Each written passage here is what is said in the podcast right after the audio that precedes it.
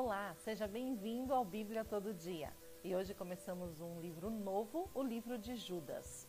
Judas escreveu esse livro, mas não é Judas, o discípulo que traiu o Senhor, é Judas, irmão de Jesus. Judas é um livro muito atual que nos ensina muito e também nos lembra quando estudamos é, Gálatas e Colossenses. Então ele retrata a mesma realidade daquela carta escrita aos nossos irmãos. Judas é um livro que fala sobre a defesa da fé. O tema central do livro de Judas é a graça, né? E para nós não transformarmos a graça em libertinagem, para nós permanecermos íntegros e fiéis mesmo diante das perseguições. Interessante que no versículo 3 ele usa um termo que é batalhar na fé. Nós já possuímos a fé, mas aqui Judas enfatiza sobre batalhar na fé. Esse termo tem tudo a ver com o vocabulário esportista, que fala sobre agonizar. É quando um atleta chega ao seu extremo, quando ele levou o seu corpo ao extremo a fim de vencer, dando o melhor de si. Será que nós temos dado o melhor de nós para defender as verdades do nosso Senhor e também para guardar a fé? Não podemos duvidar, irmãos, fé e dúvida não combinam. Tiago, capítulo 1, versículo 6, fala sobre isso, né? Que os que duvidam são semelhantes à onda do mar. Mas nós somos aqueles que batalham pela fé. Em 2020, nós aprendemos uma lição muito importante sobre amor e verdade e tem tudo a ver com batalhar na fé. Por quê? Porque não é confortável muitas vezes você falar verdades, mas elas são necessárias. E nós decidimos lidar com todos em amor e verdade, porque nós entendemos que os nossos inimigos não são pessoais. Os nossos inimigos não são pessoas, mas os nossos inimigos são aqueles que lutam contra as verdades do Senhor, contra a fé, contra a sã doutrina. E aqui Judas está falando: tomem cuidado com esses. No versículo 5, Judas avisa que é, há ímpios transformando a graça de Deus em libertinagem. Queridos, se já nos arrependemos de algo que fizemos, devemos deixar, devemos abandonar para sempre. Quero deixar um alerta para mim e para você. Não devemos flertar com o pecado. Não devemos de vez em quando ir lá dar uma olhadinha nele, ou mesmo se lembrar, porque mais cedo ou mais tarde o pecado nos vencerá. Nós precisamos encher a nossa mente, o nosso coração da palavra de Deus, daquilo que ele tem para nós. Por quê? Porque a graça nos alcançou, fomos perdoados. Mas então isso quer dizer que eu sou livre para pecar? Não, nós somos santos lutando contra o pecado. Mas olha que interessante, ele começa dizendo que estes que estão fazendo e levando essa deturpação da graça já estão sentenciados. Eles já estão condenados. E ele começa a dizer como que eles são. No versículo 12 ele diz que eles são como rochas submersas, que afundam um navio se houver um impacto.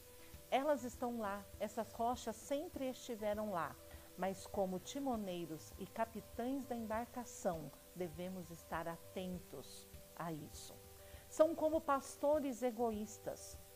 Veja, o verdadeiro pastor, ele se preocupa com as ovelhas, ele as alimenta, ele as nutre, ele leva as ovelhas para pastos verdes, comida fresca, verdadeira, pão do céu, fonte de água viva. São como nuvens sem água, prometem chuva, mas não derramam. Que decepção! Pessoas que prometem coisas, mas não fazem. São como árvores mortas, não têm frutos, não têm resultado, não têm continuidade, não têm raízes, não conseguem se firmar. Olhem como isso é atual. Quantas pessoas não conseguem se firmar na fé, não conseguem se firmar nos seus ministérios, não conseguem se firmar na igreja, não conseguem se firmar no seu casamento? São vidas estéreis, não pode crescer e nem produzir. No versículo 13, ele diz que são como ondas bravias. Sabe quando passa a tempestade, você vai andar na praia e tudo que você vê é resto acumulado na areia do mar, ficou agitado e trouxe tudo aquilo que estava acumulado? Assim eles são comparados, arrogantes, e só produzem espuma e refúgio. São como estrelas errantes. Ninguém pode se guiar por eles. Não são referência. Não ensinam ninguém. O versículo 16 diz que eles são murmuradores e descontentes. Irmãos, nas nossas conversas, nós impulsionamos os outros a serem assim também? Ou nós elevamos as pessoas quando temos relacionamento com elas? Elevamos a fé, promovemos o amor, a graça. Não reconhecem com gratidão os feitos do Senhor. Sabe quando a gente está passando aquele momento difícil? Nós esquecemos, murmuramos, reclamamos, mas esquecemos de tudo aquilo que o Senhor já fez, de onde Ele nos tirou e tudo que Ele já prometeu para nós. Não vamos ser assim, murmuradores e descontentes. Será que nós nos parecemos com alguma dessas comparações que ele vem fazendo do versículo 12 até o versículo 16? Porque se sim, irmãos, o primeiro passo é nós reconhecermos. Precisamos reconhecer e nos derramar diante do Senhor. E como eu posso combater isso? Ele continua dizendo aqui no versículo 20: através da Santíssima Fé. A fé que já foi entregue a nós. Precisamos crescer nesta fé. Como crescemos? Orando e conhecendo o Senhor cada dia mais. Orando de acordo com a orientação do Espírito Santo. No versículo 21, ele diz para a gente manter-se no amor. Olha que interessante. Se manter no amor. Todo, todo relacionamento ele precisa de manutenção, não é verdade? Você valoriza os seus relacionamentos? Você os mantém? O seu relacionamento com a sua esposa, o seu relacionamento com seus filhos, com os amigos, com os colegas de trabalho, você tem manutenção nesses relacionamentos? Você sabe o que sua esposa, o que seu amigo gosta? Às vezes nós nos preocupamos muito com os relacionamentos terrenos, mas esquecemos que nós precisamos ter um relacionamento com Deus. O que, que Deus tem pedido para você? O que Deus tem falado com você?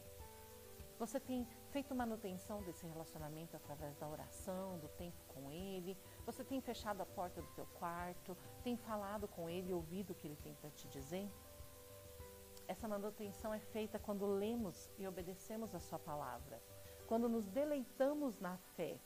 Estamos num tempo de pandemia, de notícias tristes, ruins, mas você tem conseguido deleitar na fé? Deleitar na fé é saber que tudo pode acontecer, mas Deus está conosco todos os dias da nossa vida até a consumação dos séculos. É saber, irmãos, que tudo está nas mãos do Senhor e se colocar na mão dele.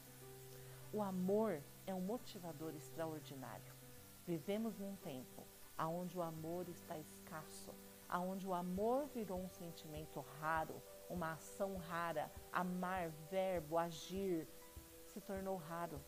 Portanto, sejamos diferentes. Vamos amar. Deus abençoe você. Se ficou com alguma dúvida ou gostaria de nos escrever alguma coisa, pode escrever embaixo desse vídeo ou nos mandar um direct. Assim que pudermos, responderemos você. Deus abençoe.